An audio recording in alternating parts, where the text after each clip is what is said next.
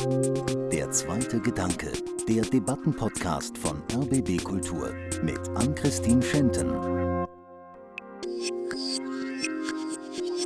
Ich bin für Wahlrecht ab Null. Wählen ist ein Grundrecht, jemanden davon auszuschließen. Dafür braucht man einen richtig guten Grund. Und dein Alter hat eine bestimmte Zahl noch nicht erreicht, ist meiner Meinung nach kein guter Grund. Wenn wir heute den Zwölfjährigen ihr Wahlrecht absprechen, was wir ja tun, haben wir ganz normal die Erwartung, dass die aber bitte in zehn Jahren, wenn sie 22 sind, unsere Rente erwirtschaften. Keine Räume werden gegeben, um diese Interessen der Jungen mal äh, deutlich werden zu lassen.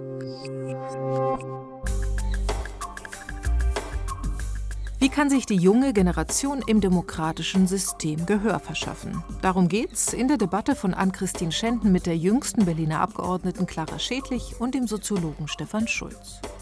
Vor wenigen Tagen hat die schwarz-rote Regierungskoalition in Berlin erklärt, sie wolle das Wahlalter baldmöglichst auf 16 Jahre absenken. Damit würde Berlin zur nächsten Abgeordnetenhauswahl 2026 realisieren, was in Brandenburg und vier weiteren Bundesländern schon Praxis ist. Auch auf Bundesebene plant die Ampelkoalition die Wahl ab 16. Doch laut einer aktuellen Umfrage des INSA-Instituts für die Bild-Zeitung lehnt das eine Mehrheit der Bundesbürger ab. 62 Prozent von 1001 Befragten lehnen es ab, dass künftig schon ab 16 Jahren und nicht wie bisher erst ab 18 bei Bundestagswahlen gewählt werden darf. Herzlich willkommen zu Der zweite Gedanke mit einer Wiederholung vom 2. März 2023. Ich bin Ann-Christine Schenten und über die Jugend ohne Stimmrecht will ich heute diskutieren. Und zwar einerseits mit der grünen Politikerin Clara Schädlich, die mit 23 Jahren die jüngste Abgeordnete im Berliner Abgeordnetenhaus ist. Hallo, Frau Schädlich. Guten Tag. Und Stefan Schulz ist auch da, Soziologe und Journalist. Im vergangenen Herbst ist sein Buch Die Altenrepublik bei Hoffmann und Kampe erschienen. Darin schreibt er über die Gefahren des demografischen Wandels für die Demokratie. Hallo, Herr Schulz. Hallo, danke für die Einladung. Herr Schulz ist uns heute zugeschaltet. Clara Schädlich sitzt hier bei mir im Studio.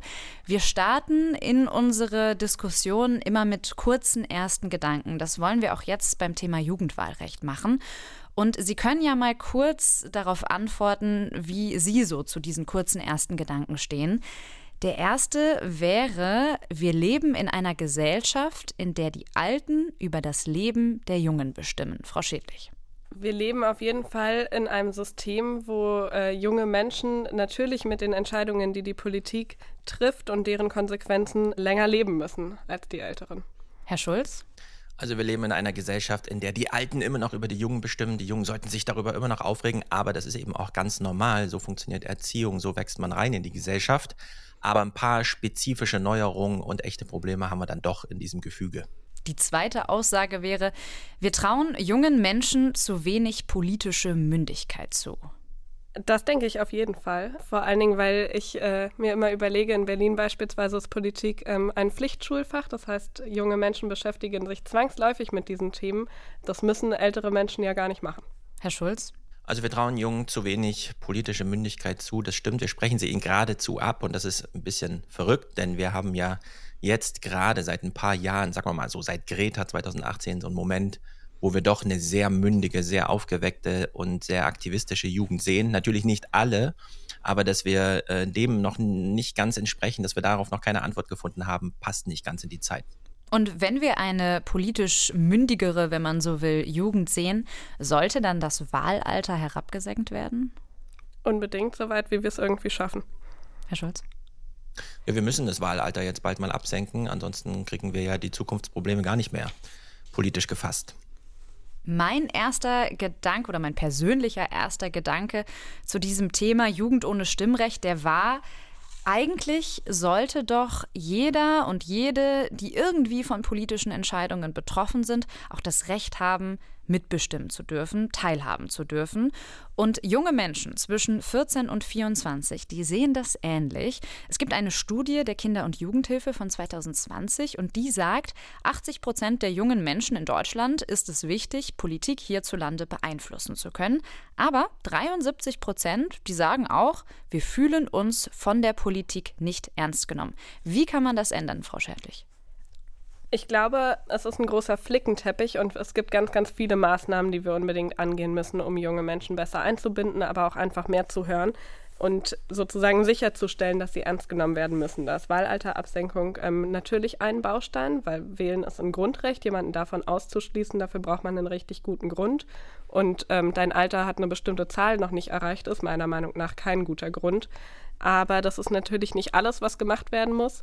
Es gibt super viele, in Berlin beispielsweise, Beteiligungsformate und kleinere Projekte und so weiter, die darauf abzielen, dass junge Leute ihre Meinung einbringen können sollen. Das ist aber alles sehr unverbindlich und erreicht jeweils nur kleine Gruppen von Jugendlichen. Das heißt, da muss man mit einer ganzen äh, umfänglichen Strategie, natürlich nicht nur in Berlin, sondern in ganz Deutschland, ähm, schauen, wie können wir junge Menschen besser einbinden und tatsächlich auch ihre Entscheidungen dann politisch abbilden. Herr Schulz, wie kann man jungen Menschen das Gefühl vermitteln, dass ihre politische Meinung zählt, dass die gehört wird?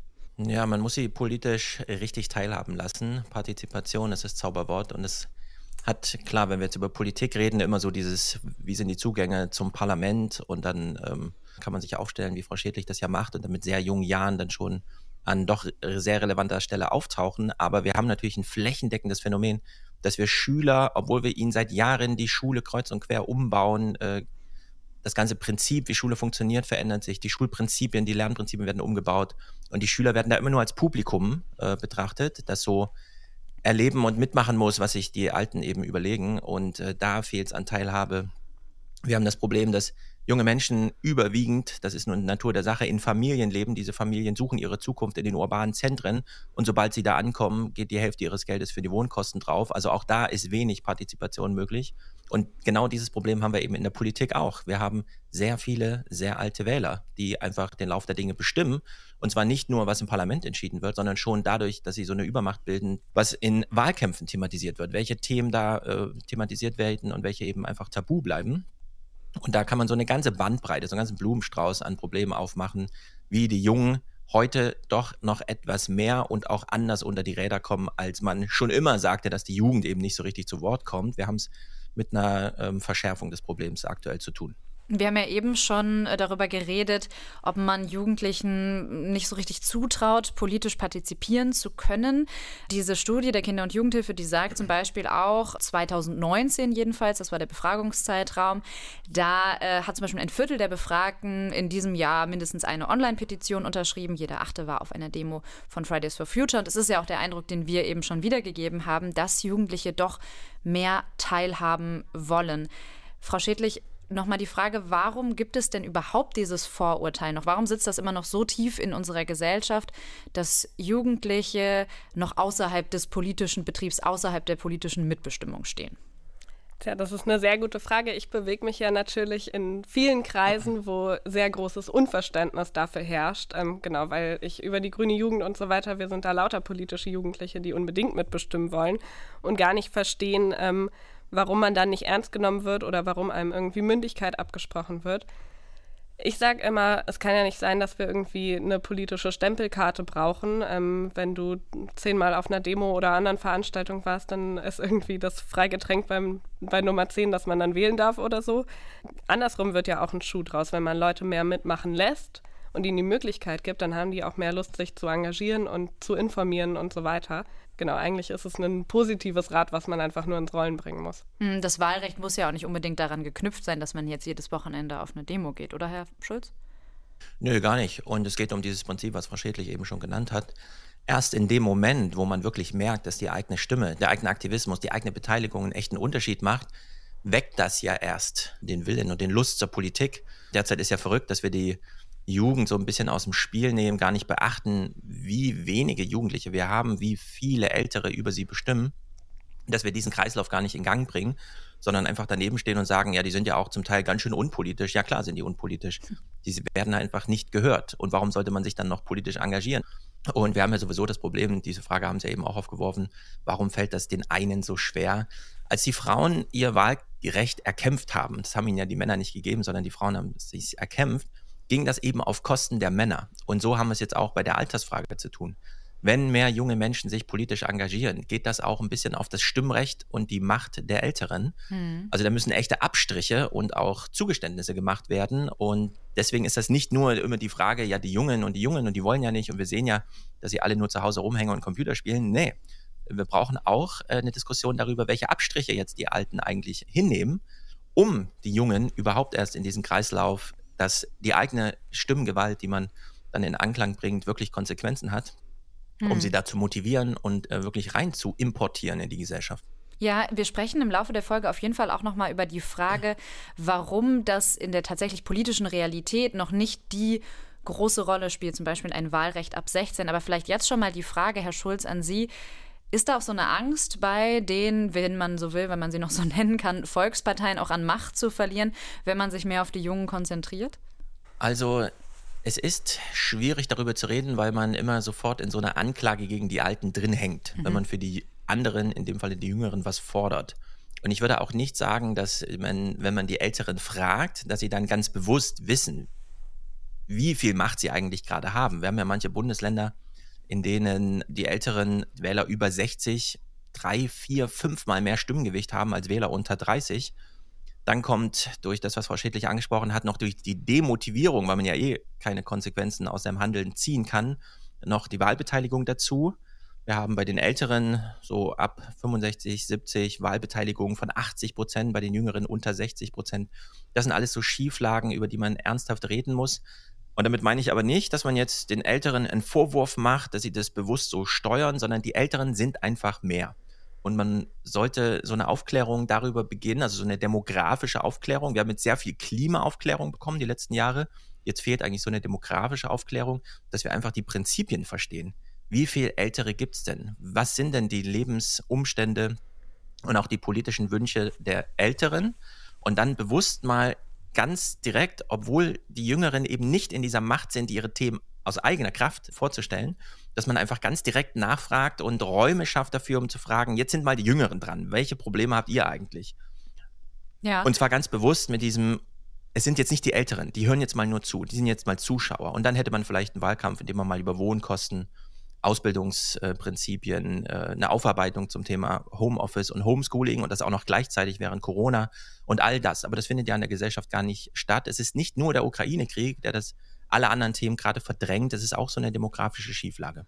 Frau Schädlich, Sie nehmen ja ganz aktiv teil am politischen Betrieb. Sie sind die jüngste Abgeordnete im Berliner Abgeordnetenhaus und Sie konzentrieren sich ja auch gerade auf Jugendpolitik. Wie sind denn da so Ihre Erfahrungen? Also kämpft man da so ein bisschen gegen Windmühlen als junge Politikerin? Kommt dieses Thema Jugendpolitik auch an bei den Älteren? Also direkt zum, zum Thema Wahlrecht ähm, würde ich gerne noch kurz anfügen, dass die Politikerinnen und Politiker aus den konservativen Parteien keinen Hehl darum machen, also nicht versuchen zu verstecken, dass es ihnen natürlich darum geht, dass sie keine Macht verlieren wollen und deswegen sie auch kein Interesse daran haben, das Wahlrecht abzusenken. Weil andersrum wird einem äh, genau von konservativer Seite immer vorgeworfen, ja, ihr Grünen beispielsweise oder andere Parteien wollt es ja nur machen, weil ihr davon profitiert. Es wird direkt abgesprochen, dass da tatsächlich eine politische oder auch gesellschaftstheoretische Motivation hintersteckt. Mhm. So, aber ansonsten, Jugendpolitik spielt auf jeden Fall eine Rolle. Es gibt aber immer wieder lustige Situationen, wo man mit sehr vielen Leuten, die auf gar keinen Fall mehr jugendlich sind, ähm, über junge Menschen redet. Mhm. Und ich bin sehr oft die Einzige, die dann anmerkt, ja, wollen wir nicht vielleicht eine Schülerinnenvertretung oder irgendwelche anderen Gruppen von jungen Leuten auch noch mit dazu holen und die auch mal befragen. Also in fast alle Strukturen, in denen ich angekommen bin im äh, parlamentarischen Alltag, gab es das einfach nicht. also tatsächlich mit jungen Menschen auch zu reden. Genau. Und ich habe da natürlich auch eine, eine andere Möglichkeit, nenne ich es mal, weil ich merke immer wieder, es macht voll den Unterschied, ob man in der gleichen oder vielleicht aus einer Geschwistergeneration mit Leuten redet oder ob man in der Elterngeneration ist. Da hat man tatsächlich einfach einen anderen kommunikativen Boden, aber die Idee, einfach mal junge Leute dazu einzuladen und zu befragen, ähm,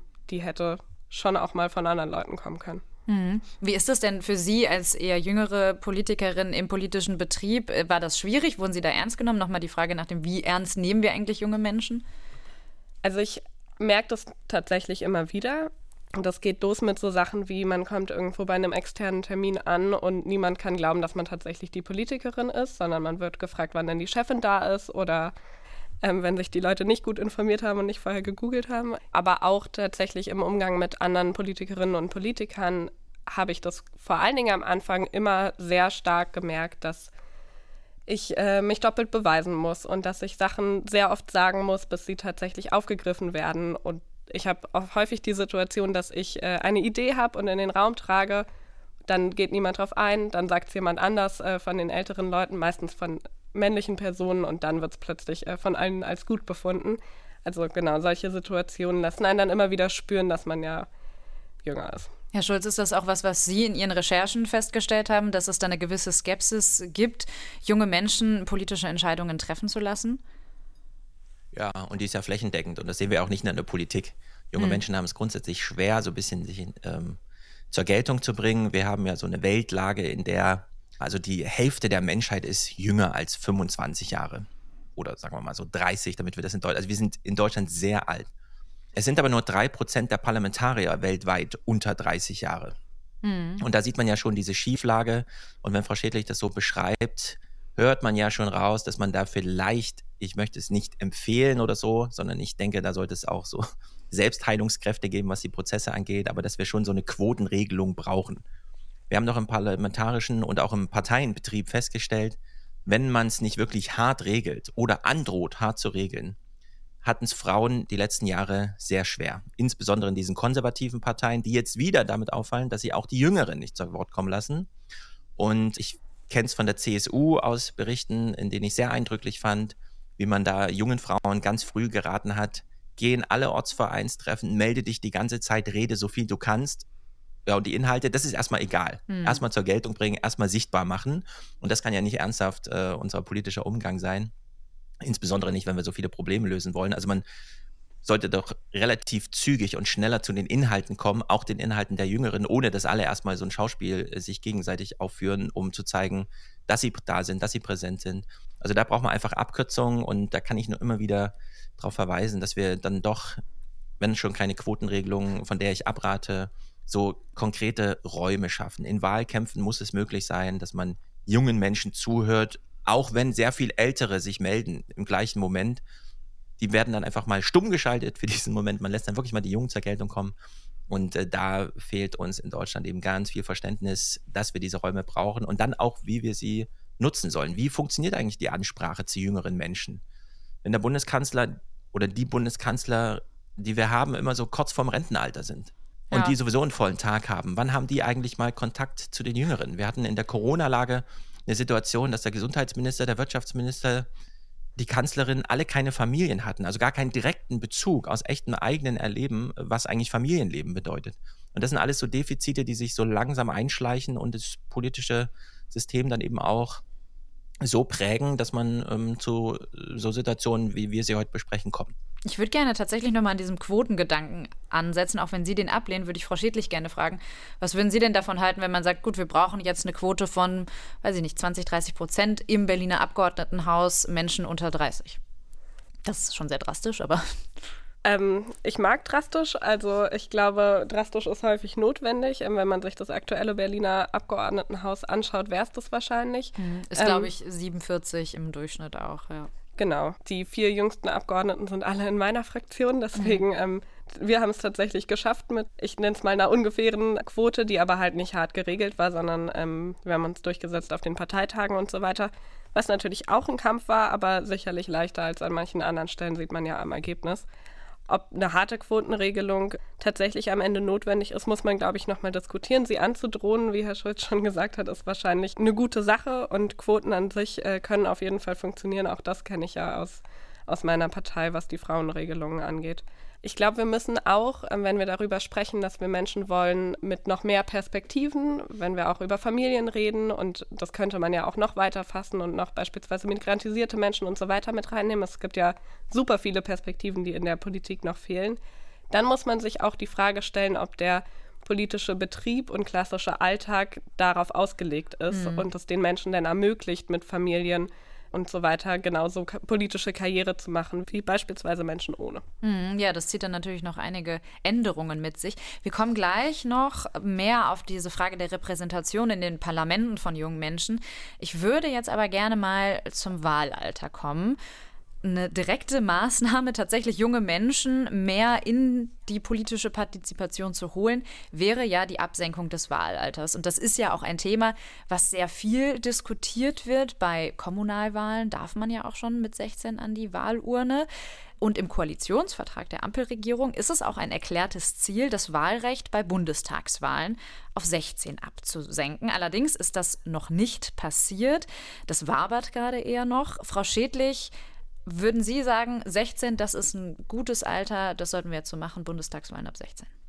Wahlalter absenken unbedingt. Ich wäre für noch weiter runter. Ähm, genau, ich bin der Meinung, alle Menschen, die an dem Wahltag aufwachen und sagen, ich möchte heute wählen, denn ich habe eine Meinung, die sollten das auch tun können. Aber auf 16 ist äh, unbedingt erstmal ein wichtiger Schritt und der muss kommen. Dafür braucht es natürlich eine Zweidrittelmehrheit. Ähm, deswegen, genau, es ist nicht ganz so einfach, das als alleinige Regierung festzulegen, aber ähm, das muss auf jeden Fall passieren und auch in den Bundesländern dann für die Landeswahlrechtsreform so schnell wie möglich.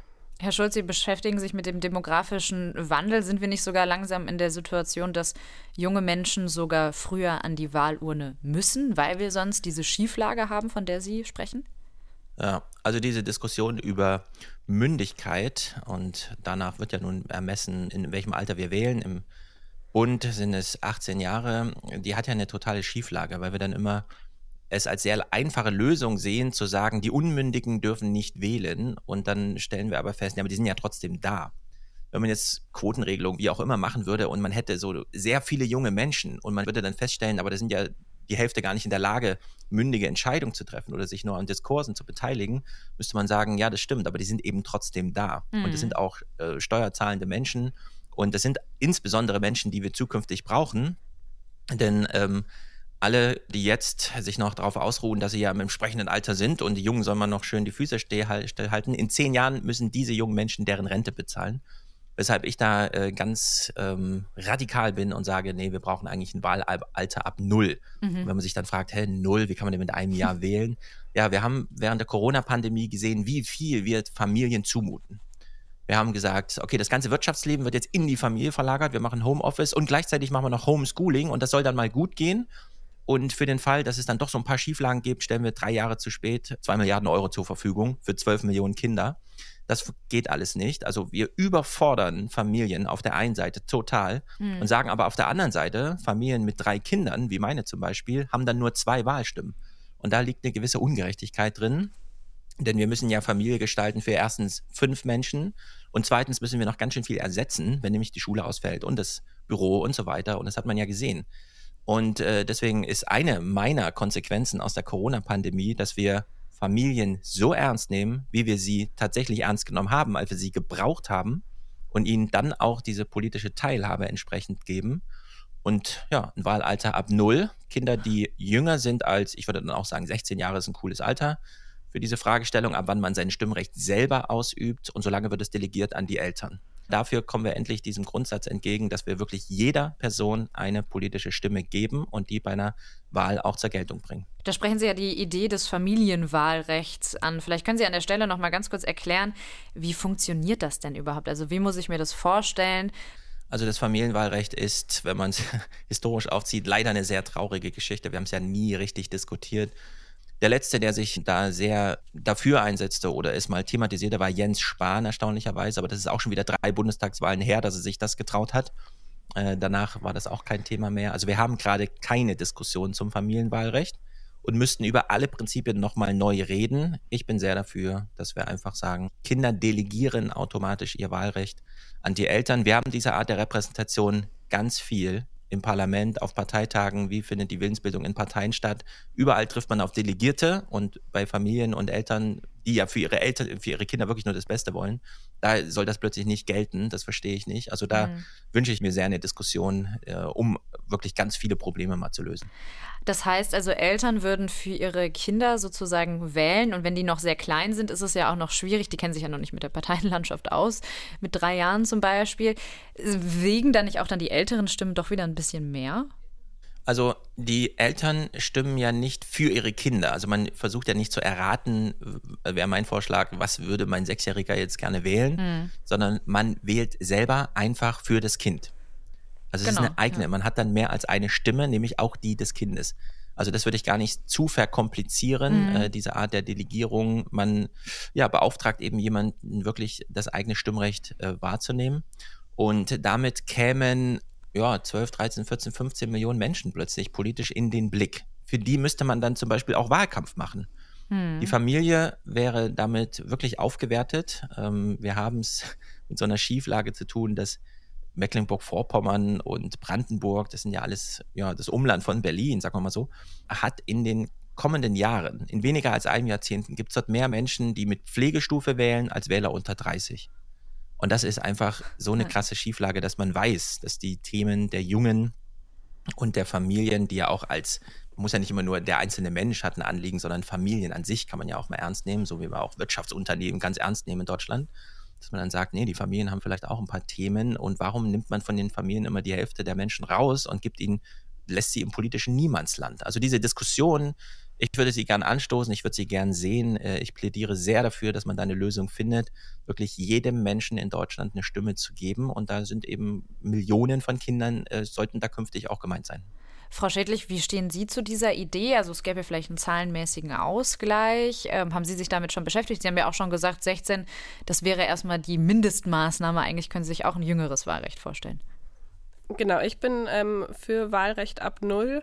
Beim Familienwahlrecht Verstehen Sie mich nicht falsch. Ich finde auch, man muss äh, Familien unbedingt mehr in den Blick nehmen. Es kann auf keinen Fall sein, wie Herr Schulz eben schon gesagt hat, dass äh, Wirtschaftsunternehmen irgendwie da mehr Gewicht haben als äh, Familien und dann tatsächliche Menschen dadurch.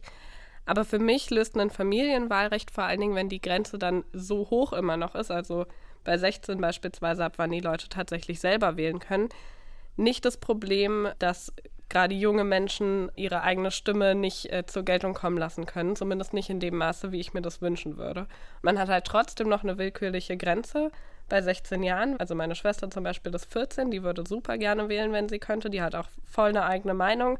Und ich kenne super viele Leute, die in dem Alter oder tatsächlich sogar noch jünger auch andere Meinungen, starke Meinungen vertreten, ähm, die von ihren Eltern abweichen. Mhm. Da sehe ich ein relativ unlösbares Problem ähm, beim Konzept Familienwahlrecht. Herr Schütz, ist das tatsächlich ein Problem, dass Eltern dann eventuell nicht im Sinne ihrer Kinder wählen? Also die Idee ist zu sagen, wir lassen die Stimme, bevor wir die Mündigkeitsgrenze überschreiten lassen für die Kinder, und da kann man diskutieren, das ist mit 12, 14, 16, 18, lassen wir die Stimme einfach nicht verfallen, sondern delegieren sie an die Eltern die aber nicht in ein großes Rätselraten, wie schon gesagt, ausbrechen, dann zu überlegen, was ihr sechsjähriges oder achtjähriges äh, Kind möchte, sondern dann kann man ja auch den Kindern relativ früh dann sagen, mit zwölf, hör mal zu, ich habe ja noch eine Wahlstimme für dich, wollen wir darüber reden, wie ich die einsetze? Und dann, ja klar, dann kann man darüber reden, wo dann die Mündigkeitsgrenze ist, 14, 16.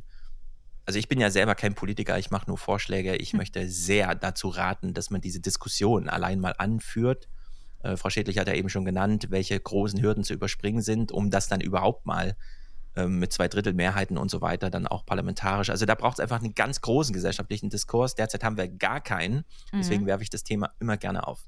Ja, genau. Wir haben gerade von der Zweidrittelmehrheit gesprochen. Ich habe auch schon mal angesprochen, im Koalitionsvertrag steht es drin, aber es ist eben noch nicht umgesetzt. Die FDP, die ist ja in den letzten Bundestagswahlkampf gezogen, tatsächlich mit der Forderung nach einem Wahlrecht ab 16, was jetzt für unsere politische Landschaft auf jeden Fall schon eine Änderung wäre. Und sie war damit ja vor allem bei den jungen Wählern, vor allem bei den Erstwählenden, sehr erfolgreich, sogar die erfolgreichste Partei. Allerdings sind wir jetzt anderthalb Jahre drin in der Ampelregierung und das Wahlrecht ab 16, das ist nicht mehr das große Thema. Und da ist mein Eindruck, dass das doch manchmal auch eine politische Nebelkerze ist, um eben Wählerstimmen, junge Wählerstimmen dann für die FDP ganz praktisch in diesem Fall abzufangen. Teilen Sie diesen Eindruck, Frau Schädlich? Ich kann nur sehr doll hoffen, dass das äh, keine politische Nebelkerze oder Strategie der FDP war. Ich habe bisher ähm, nicht unbedingt den Eindruck, dass sie jetzt irgendwie aktiv versuchen, das zu verschleppen. Da sind andere vielleicht noch näher dran, ähm, aber ich glaube tatsächlich, dass ein Bündnis aus äh, vor allen Dingen Linken und Grünen, aber auch SPD und FDP da schon gemeinsam steht und diese Absenkung des Wahlalters richtig findet. Herr Schulz, wie ist denn Ihr Eindruck? Warum versackt dieses Thema dann häufig, wenn es dann an die politische Arbeit geht? Ja, ich würde gerne noch ein Wort zur FDP sagen. Die FDP hat ja einen sehr interessanten Wahlkampf gemacht. Wahlalter mit 16 ist ja, steht in ganz paradoxen Verhältnis zum restlichen Ideenkatalog, den die FDP so hat, weil die FDP ja eigentlich mit dieser Idee kommt, wir brauchen gar nicht so viel Staat und wir brauchen auch nicht diese Form von Staat. Und die FDP hat sehr viele junge Menschen ähm, so erreicht oder so Nerv getroffen, in denen sie mit so einem Tenor in den Wahlkampf ging, zu sagen, du schaffst es doch selber, du hast doch ein Smartphone, du brauchst doch gar keine Institution, du hast doch ein Internet. Hol dir doch ähm, äh, hier digitales Kryptogeld und so weiter, ermächtige dich selbst abseits des Staates. Hm. Und dieses Wahlrecht mit 16 steht dem eigentlich so ein bisschen gegenüber, weil das ja so eine Erhöhung der Bedeutung des Staates plötzlich ist. Selbst mit 16 kannst du jetzt schon mitbestimmen, während auf der anderen Seite äh, suggeriert wird, lass den Staat ruhig links liegen, ermächtige dich selbst. Und äh, da muss man sich dieses ganze Ding der FDP nochmal anschauen, weil 25 Prozent der Erstwähler haben die FDP unterstützt und genauso viele, 25 Prozent eben ja. auch die Grünen, die ja genau mit dem Gegenprogramm fuhren, nämlich zu sagen, wir machen jetzt einen richtig starken Staat, um mit den Klimafragen mal ordentlich umgehen zu können. Wir holen das Primat der Politik gegenüber der Wirtschaft wieder zurück. Also da stehen sich auch 25 Prozent der Jugendlichen sozusagen vor demselben Problem. Wie lösen wir eigentlich die gegenwärtigen Probleme, um die Zukunft bewältigen zu können? Und äh, das ist äh, sehr interessant, weil die FDP darüber, also finde ich, erschreckend viele junge Menschen erreicht hat, die nämlich dieser neuen Ideologie von, wir brauchen den Staat gar nicht in dieser Form, der gefolgt ist. Und das sollte man äh, auch nicht aus dem Blick verlieren, wenn man sich fragt, wie die jungen Menschen so drauf sind, was man ihnen für ein Angebot machen sollte und welche Idee von Staat und Staatlichkeit äh, wir eigentlich äh, da mal wieder thematisieren sollten. Denn der Politikverdruss, die hm. Demokratiemüdigkeit unter jungen Menschen ist wirklich erschreckend groß in Deutschland. Das glaubt man immer gar nicht, weil man irgendwie so davon ausgeht, ja, die werden es schon anerkennen irgendwann, dass sie da auch vom Staat schön hofiert werden und hier in Deutschland so auf sicherem Gebiet leben. Aber nee, äh, die Abneigungen sind dann doch erschreckend. Ja, und das resultiert ja genau daraus, was wir ähm, vorhin schon gesagt haben, dass wenn man einfach nie beteiligt wird, man natürlich auch irgendwann keine Lust mehr hat. Ne? Also ich war auch ähm, ein bisschen erschrocken über dieses hohe Ergebnis äh, der FDP bei jungen Leuten. Andererseits ist es aber auch eigentlich logisch, weil das sind genau, ähm, was Herr Schulze gerade beschrieben hat, sind die zwei Schlüsse, die man aus einer Frustration, weil man halt immer ignoriert wird, ziehen kann. Wie stehen Sie denn zu diesem Gedanken, wir müssen jungen Menschen diese Idee von Staat, politischer Partizipation, dass es dieses Gerüst gibt, näher bringen?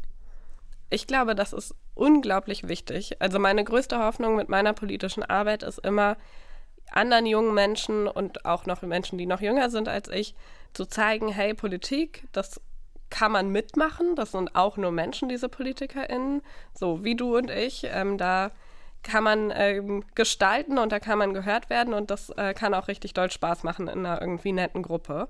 Und genau die paar Leute, die in den Jugendpartei-Bubbles dann irgendwie unterwegs sind, die kennen das auch und lernen es lieben. Aber davon weiß einfach niemand. Also ich habe in der Schule Politik abgewählt, ich fand es nicht so spannend und ich habe keine Ahnung gehabt, dass es äh, Jugendparteien überhaupt gibt, hm. noch wie man, selbst wenn man den Willen dazu hätte, in Parteien anfangen könnte, sich zu engagieren. Abgesehen davon sind Parteien ja auch nicht das Einzige, wie man sich engagieren kann und ganz viele junge Leute machen es ja auch anders. Aber es ist trotzdem spannend zu sehen, dass auch in Zeiten von viel Demonstrationen und so weiter, Fridays for Future, die Leute trotzdem nicht so Lust haben, in Parteien aktiv zu werden, weil das irgendwie immer noch unsexy ist. Hm. Jetzt gehören Sie als Grüne natürlich zu einer Partei, die sehr profitieren würde von einem Wahlrecht für Jüngere. Es gibt aber, wir haben jetzt schon über die FDP gesprochen, es gibt aber zum Beispiel auch die CDU, die vor allem von Älteren gewählt wird. Das haben wir jetzt zum Beispiel bei der Berlin-Wahl auch wieder gesehen. Herr Schulz, die Frage vielleicht erstmal an Sie. Die CDU, warum möchten Parteien wie die CDU das aktiv verhindern, auch wenn sie es vielleicht nicht so aussprechen, dass jüngere Menschen wählen können? Ja, die CDU lässt sich nach jeder Bundestagswahl von zuletzt war es Michael Jung ihre demografischen Daten mal darlegen. Und der Tenor ist dann immer derselbe. Innerhalb von vier Jahren, von einer Wahl zur nächsten Bundestagswahl, geht der CDU eine Million Menschen verloren. Das sind keine Wechselwähler so, sondern die sterben einfach. Ja. Und wenn man jetzt überlegt, eine Million Menschen weniger, die uns in vier Jahren wählen, müssen ersetzt werden. Und dann käme noch die Idee auf, wir holen noch viele neue Wähler dazu, die uns sehr wahrscheinlich dann nicht wählen. dann wird ja dieser Gap, den man da schließen muss als Partei, immer größer. Mhm. Also hat die CDU ein ernsthaftes Interesse daran, die jungen Menschen so lange wie möglich von der Wahlurne fernzuhalten.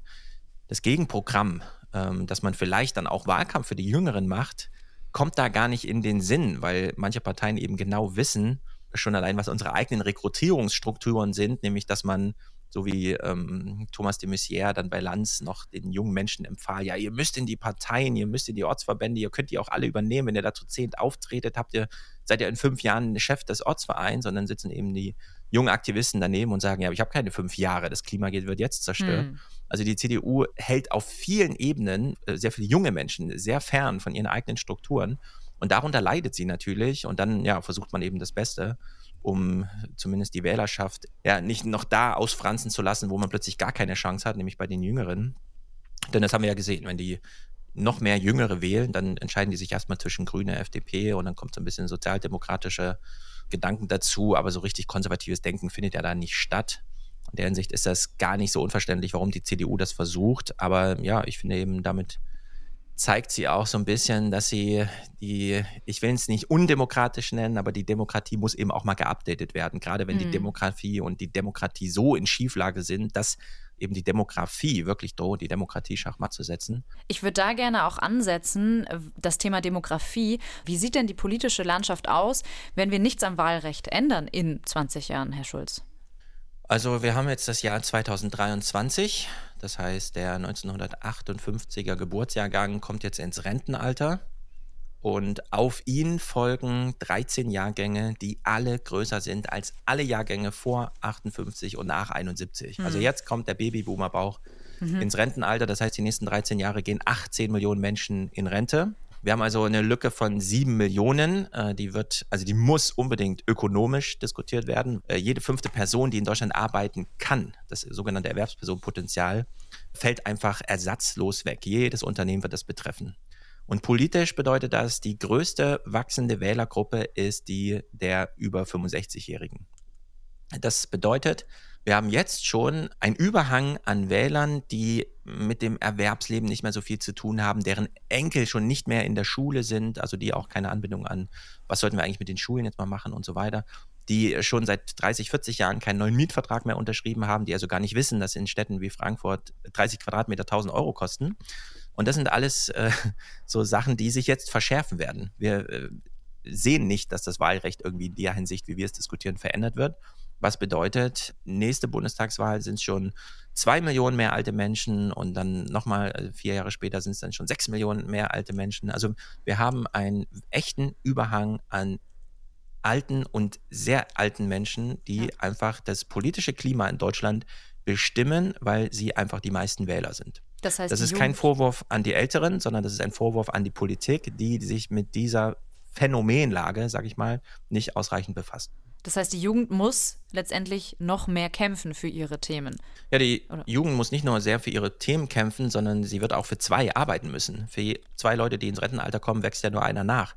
Und dann ist ja die Frage, wie hat man den Kopf frei für Politik, wenn man äh, zehn Stunden am Tag arbeitet und der Chef sagt, ich kann jetzt entweder dein Gehalt noch ein bisschen kürzen oder du arbeitest noch ein bisschen mehr und gründe bitte mal noch eine Familie und so weiter und so fort. Also die Rush-Hour des Lebens sozusagen wird immer schärfer, die Mietpreise sind, wie sie sind ja, wo dann noch Raum und Platz für Politik sein soll. Also wir haben es mit einer echten, fundamentalen Problemlage zu tun, die Deutschland grundsätzlich strukturell verändern wird. Wir haben aber diese Art demografische Aufklärung nicht. Und ja, auch Menschen wie ich haben jetzt Bücher darüber geschrieben, aber mhm. auch wir sehen da erstmal keine Lösungen, sondern wir können nur dieses Problem so beschreiben. Wie blicken Sie denn auf diese Zukunft, Frau Schädlich? Erstmal, wenn ich höre, und das hört man tatsächlich relativ oft, die Jugend muss da noch mehr kämpfen und man muss noch mehr machen, genau, dann bin ich immer ein bisschen unglücklich, mhm. weil das klingt immer so nach, ihr müsst halt noch mehr beweisen, dass ihr tatsächlich mündig seid, damit man euch hört. Aber genau, das ist eigentlich gar nicht das, was wir weder leisten können noch mhm. ähm, müssen sollten, sondern ich würde eher sagen, es ist ein Appell auch an ältere Menschen So, ihr erfahrt jetzt davon, spätestens wenn ihr hier zuhört oder wenn ihr das Buch von Herrn Schulz lest, wisst ihr, wie die Situation ist. Und es wurde jetzt schon häufig betont, das ist überhaupt kein Angriff auf irgendjemand. Man will niemandem was wegnehmen. Zumindest ist das nicht das Ziel, sondern ähm, es geht darum, Leute zu beteiligen, die tatsächlich mit Konsequenzen von Entscheidungen lange leben müssen und die jetzt auch betroffen sind von politischen Entscheidungen. Alle Menschen in unserer Gesellschaft sind davon betroffen und alle Menschen sollten deswegen auch mitbestimmen können. Wir haben als Grüne Jugend zu jeder Wahl immer so eine Kampagne, die wir starten, die heißt ähm, Call Your Grandma, also ruf deine Großeltern an und red nochmal mit denen darüber, dass es bei diesen Wahlen wieder total doll um die Zukunft geht, um deine Zukunft und bitte sie, dass sie ihre Stimme in deinem Sinne abgeben. Mhm. Aber das ist natürlich irgendwie was, was wir machen, weil wir keine anderen Möglichkeiten haben. Ähm, das ist nicht die Lösung, sondern wir müssen tatsächlich Strukturen schaffen, die wirklich verbindlich junge Menschen mit einbeziehen. Und da ist Wahlrecht eine Sache. Und wie gesagt, es geht nicht darum, jemandem was wegzunehmen. Also ich fordere auch kein Höchstalter oder so, mhm. obwohl man auch da ja ankommen könnte und sagen könnte, hey, alte Leute sind vielleicht irgendwann verwirrt und können nicht mehr wählen. Das lehne ich ab. So, ich finde alle, mhm. wie gesagt, alle Menschen müssen wählen können. Aber ähm, es muss tatsächlich auch über das Wahlrecht hinaus verbindliche Strukturen geben, ähm, um junge Leute mit einzubeziehen. Ja, bei diesem Call Your Grandma fällt mir vor allem ein, dass natürlich auch, also das ist zumindest meine Meinung, ältere Leute auch ein Recht haben, ihre eigene Stimme selber oder ihre eigene Wahlentscheidung selbst zu treffen. Und was das Kämpfen angeht, ist es ja vor allem so, wenn wir diesen Babyboomer-Bauch haben, dass die Jungen dann natürlich doch noch weniger gehört werden und in diese Zwangslage kommen. Ne? Das haben wir ja auch zum Beispiel gesehen beim Urteil des Bundesverfassungsgerichts, was die Generationengerechtigkeit angeht. Beim Klima, auch das musste erkämpft werden.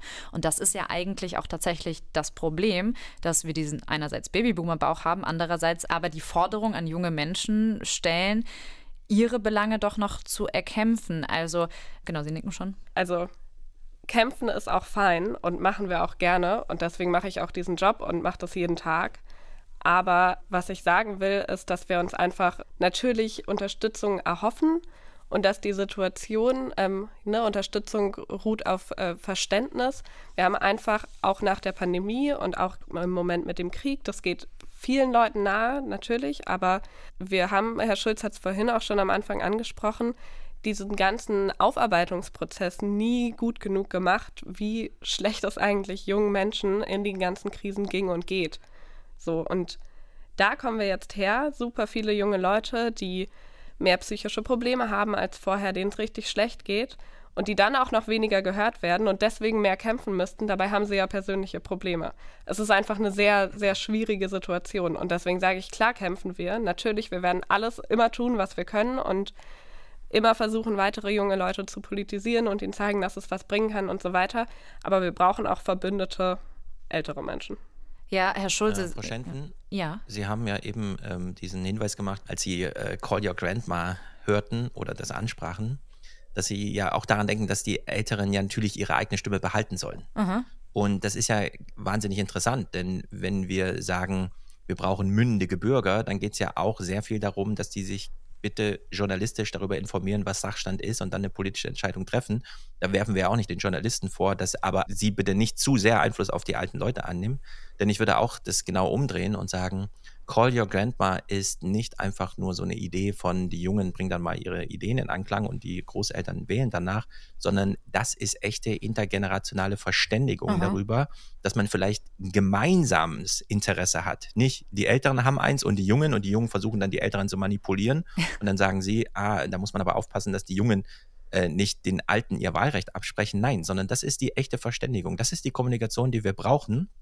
Denn wir müssen uns immer wieder bewusst machen, wenn wir diesen Menschen, den wir heute, sagen wir mal mit Zwölfjährigen, wenn wir heute den Zwölfjährigen ihr Wahlrecht absprechen, was wir ja tun, und damit meine ich nicht, ich bin dafür, dass Zwölfjährige wählen, haben wir ganz normal die Erwartung, dass die aber bitte in zehn Jahren, wenn sie 22 sind, unsere Rente erwirtschaften, die wir mhm. in Deutschland brauchen, für sehr viele alte Menschen. Warum geht man also davon aus, dass die Jungen ja ganz andere Interessen hätten als die Alten? Die Alten möchten die Produktivität der Jungen ernten und gleichzeitig haben wir gar keine politischen Zugeständnisse. Keine Räume werden gegeben, um diese Interessen der Jungen mal äh, deutlich werden zu lassen. Und wir sehen ja, in welchem Zustand die jungen Menschen aus der Corona-Pandemie rausgekommen sind. Ein Drittel der Menschen kämpft mit psychischen Problemen. Jeder Sechste hat echte Suizidgedanken gehabt. Alle äh, psychologischen Auffangstationen sind komplett überlaufen und wir kümmern uns gar nicht darum und haben aber gleichzeitig dieses implizite Interesse, diese Forderung, dass die aber in zehn Jahren anfangen, dann unsere Produktivität äh, mhm. abzusichern, sodass wir unsere Renten auszahlen können. Also da sieht man doch, es gibt nicht die Jungen und die Alten und ganz unterschiedliche Interessen, sondern wir haben alle ein gemeinsames großes Interesse, nämlich dass unsere Großeltern, über die wir dann auch mal mit politischen Themen reden, ähm, einfach gut in ihren Lebenabend finden und wir Jungen äh, vielleicht auch gut ins äh, Berufsleben hineinfinden. Ja, ja, das ist ja vielleicht auch zu dem Punkt, was ich ganz am Anfang gesagt habe, dass die Älteren den Großteil ihres Lebens dann schon hinter sich haben, aber die Jungen natürlich die Konsequenzen der Entscheidungen eben mittragen müssen, die die Älteren für sie treffen. Also wären solche Projekte dann vielleicht doch eine Möglichkeit, überhaupt in diesen Austausch, in dieses Verständnis, was bedeutet es eigentlich, auch als alter Mensch zu wählen? Was bedeutet das für junge Menschen, dass man überhaupt in diesen Austausch kommt? Genau. Diese Art der, ich nenne es demografische Aufklärung, die fehlt uns. Ich sehe da viele Parallelen zum Klima, denn das Klima ist ja auch so ein Problem, dass wir alle einzeln für uns irgendwie so mit verursachen, aber am Ende leiden alle darunter. Niemand kann sich rausziehen. Niemand kann einfach sagen, ja, mich interessiert das Klima nicht, ich habe andere Probleme, sondern das Klima wird alle betreffen. Also müssen auch alle involviert werden in die Problemlösungen. Und ganz am Anfang steht eben überhaupt erstmal diese Aufklärung. Mhm. Wir stecken jetzt so mittendrin, wir lernen gerade was so eine CO2-Tonne ist, was sie macht, was sie kostet und so weiter und so fort. Und wir haben beim Thema Demografie so gar keine Kennziffern. Bei der Pandemie haben wir uns so schnell diese Grundbegriffe drauf geschafft, dann wusste jeder, was ein Spike-Protein ist und ein Inzidenzwert und so weiter und so fort.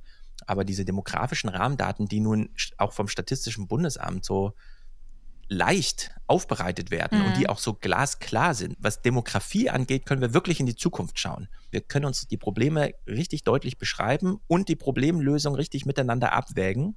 Und trotzdem findet das alles nicht statt. Das finde ich ganz erstaunlich in Deutschland.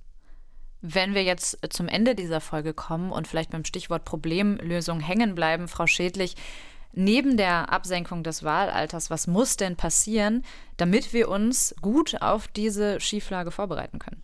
Mit der leben können auch. Ähm, los geht's natürlich häufig für äh, junge Leute mit Beteiligung in den Schulen.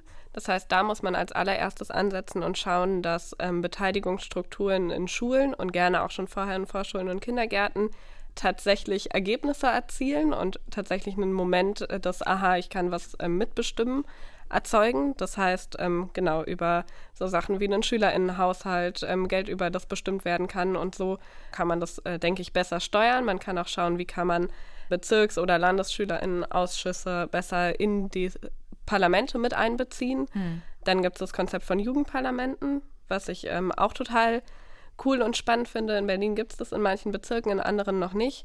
Da muss man immer darauf achten, dass auch eher Kinder und Jugendliche aus AkademikerInnenhaushalten sind, die dazu einen Zugang haben und sich da dann am Ende engagieren.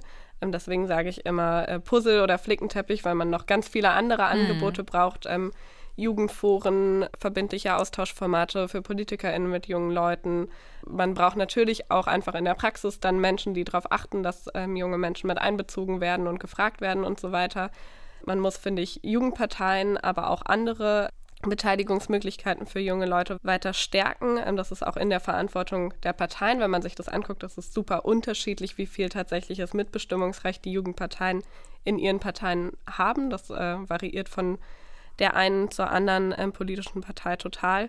Genau, also das sind so ganz viele mögliche Schritte. Und dann kämpfen wir in Berlin im Moment auch für eine Jugendstrategie und einen Jugendcheck. Das ist so ähnlich wie ein Klimavorbehalt. Es soll darum gehen, dass alle Gesetze, die verabschiedet werden, einmal darauf geprüft werden sollen, was sie für Auswirkungen mhm. speziell für junge Menschen und die nächsten Generationen haben. Und man dann mit diesem Wissen erst die Entscheidung trifft. Ja, Herr Schulz, ist das vielleicht was, was Sie teilen können, dass man sagt, politische Entscheidungen, Gesetze müssen immer wieder darauf überprüft werden, welche Konsequenzen sie auch für junge Menschen haben? Ja, also wir haben ja so Folgenabschätzungen auf vielerlei Gebiet. Keiner darf mit seinem Gefahrguttransporter einfach so über der Autobahn fahren, wie er möchte, sondern da gibt es Regeln. Und so sollte das für alle möglichen Gesetze gelten. Wir haben ja die Budgetfragen, bei denen die Länder mitbestimmen dürfen und so weiter. Also wir haben ja eigentlich so Checks und Balances, nur nicht beim Thema Demografie. Das ist ganz erstaunlich. Ich würde immer dafür werben, dass die Politik ganz aktiv, proaktiv, wie man heute sagt, nämlich von sich aus einfach losgeht und sagt, wir haben ja, wir wissen ja, wo die jungen Menschen sind. Sie sind vormittags alle in der Schule, danach sind sie alle zu Hause und dann haben wir so ein aufgesplittet in kulturelles und sportliches Angebot Vereinsleben.